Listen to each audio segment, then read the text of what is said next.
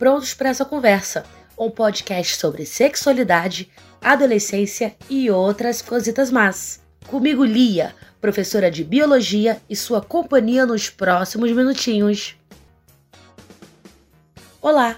Está começando mais um episódio e se preparem que o tema de hoje é polêmico, hein? Só não é mais polêmico que mamilos. Hoje vamos falar sobre primeira vez. Aquela lá mesmo, aquela que você se pergunta: vai doer? Vai sangrar? Vai ser bom? Precisa ser com o amor da minha vida? Existem várias questões que envolvem a primeira relação sexual, e primeira delas deveria ser: mas que diabos é uma primeira vez? E outra, que negócio é esse de virgindade? Então, bora começar esse papo, que eu sei que vocês estão prontos para conversar sobre essa tal de primeira vez.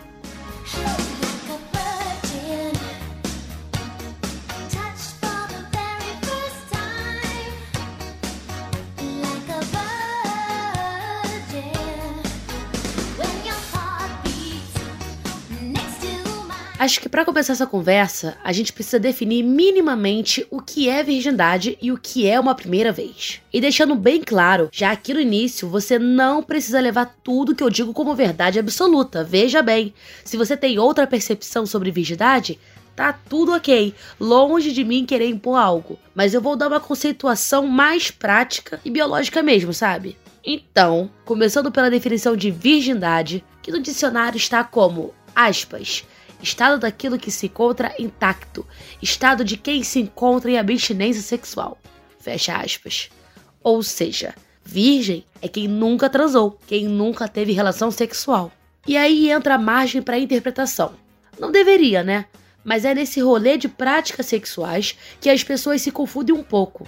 Masturbação com a namoradinha é sexo. Fazer um oral é sexo. E a portinha de trás, hein? Tem várias práticas sexuais e o povo cismou como não sendo sexo, mas que na verdade são sim. Sexo não é só penetração de pênis e vagina. Até porque essa é uma visão muito heteronormativa, que traduzindo seria uma definição que coloca o comportamento heterossexual no centro, como sendo o único possível e normal. Porém, contudo, entretanto, meu chuchu, práticas sexuais entre duas ou mais pessoas é sexo e ponto. Esse negócio de separar em etapas, ah, isso aqui é preliminar, ah, isso aqui é sexo de verdade, não faz muito sentido, sabe? As coisas são muito mais complexas do que isso. E aí, nessa questão da virgindade, é importante refletir a origem desse termo, da popularização e valorização disso. Porque, apesar do Estado ser laico, vivemos numa sociedade regida por uma moral cristã, na qual essas questões da virgindade dialogam diretamente com a religiosidade. E tá tudo bem. Se você tem um conceito de virgindade como algo sagrado, é algo só seu e os outros têm que respeitar. Porém, temos que pensar até que ponto isso é imposto sobre nós e quanto disso é escolha nossa mesmo. Em sala de aula, eu já ouvi relatos de alunas que só faziam sexo anal com os namorados, porque as mães delas acompanhavam elas no ginecologista. Então essa era a maneira que elas achavam de se manterem aparentemente virgens e as mães não brigarem com elas.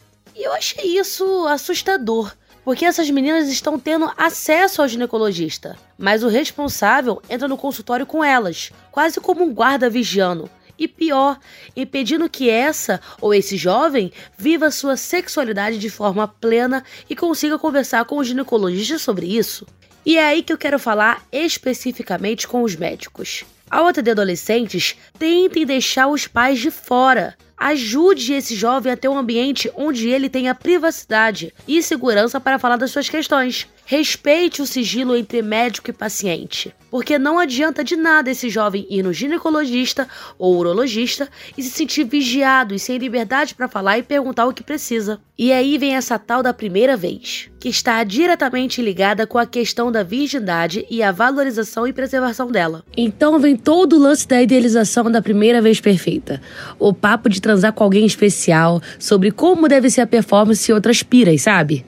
E na real não é nada disso e rola aquilo de expectativa versus realidade. Esse conceito de perder a virgindade não passa de uma construção social. Isso significa que a sociedade, com suas experiências, crenças, costumes, determinou e reproduziu durante anos que isso deveria ser assim. Mas a gente precisa desconstruir isso Esse negócio de perder a virgindade é uma maneira muito determinista de encarar esse processo de exploração da sexualidade. Pensando assim, fica muito datado.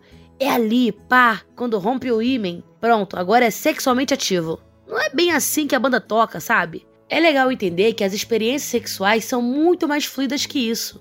É tudo mais natural, vai acontecendo. É uma mão boba ali, uma masturbação a colar, um boquete, os dedinhos, e assim vai indo. Aos poucos a pessoa vai fazendo de tudo. Não tem que ter pressão e idealização em cima de um rompimento de ímã. E de novo, onde entra os casais lésbicos e gays dentro disso? Não tem penetração de pênis e vagina. Não tem rompimento de nada. Então, são eternamente virgens? Bom, eu acho que não, né? Eu separei aqui uns mitos sobre virgindade e primeira vez pra gente refletir sobre isso. Primeira aqui vai, ó. Lia, só se perde a virgindade quando rompe um ímã sangra? Vamos lá, vamos por etapas. Primeiro, isso se aplica só para meninas cisgênero, já que meninas trans não possuem ímã, né?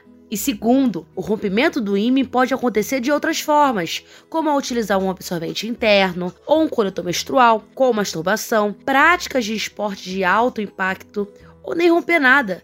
Aí você pode se perguntar, mas Lia, como assim não romper nada? E é isso mesmo. Existem ímãs de vários formatos e elasticidades. E dependendo do caso, ele não rompe.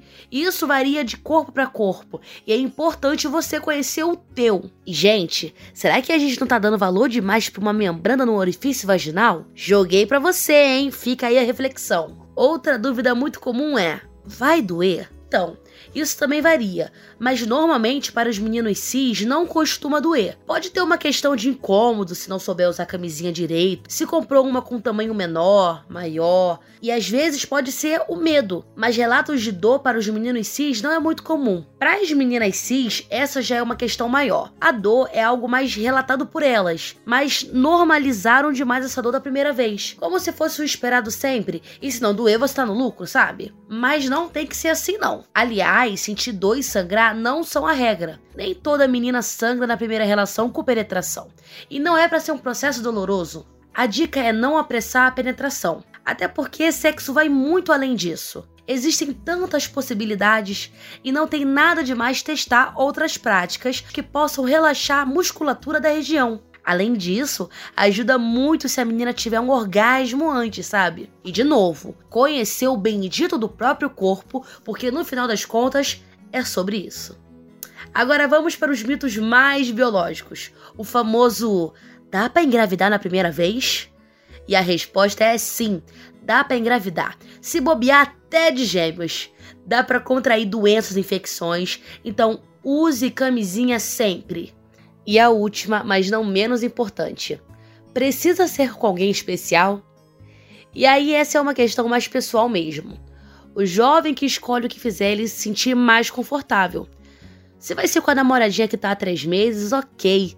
Com um amigo que tá afim, ok também. Se vai ser só com a esposa ou marido, ou então com alguém que conheceu ontem no rolê, tudo ok. O importante é ele estar à vontade com essa escolha usar camisinha e outros métodos de proteção e tentar desencanar dessas idealizações e pressões todas. Nossa, eu sei que o episódio de hoje tá parecendo muito uma sessão de sexologia da revista Capricho, mas é importante falar sobre isso. Bom, galera, por hoje é isso. Espero que reflitam sobre esse negócio de virgindade. Entender que muitos desses conceitos são parte de uma construção social e cabe você ter consciência que talvez não deva ser levado tão a sério com tanto medo. O que realmente deve ser levado a sério é o consentimento e o sexo seguro. Tá até agora aqui. Então gostou do papo, né? Se quiser saber um pouquinho mais, tem um conteúdo muito interessante no Hub do Compasso um manual de sobrevivência da primeira vez. Tá super divertido e informativo. Vou deixar o link na descrição. E por hoje é isso. Um beijo, um cheiro, um queijo e até o próximo episódio.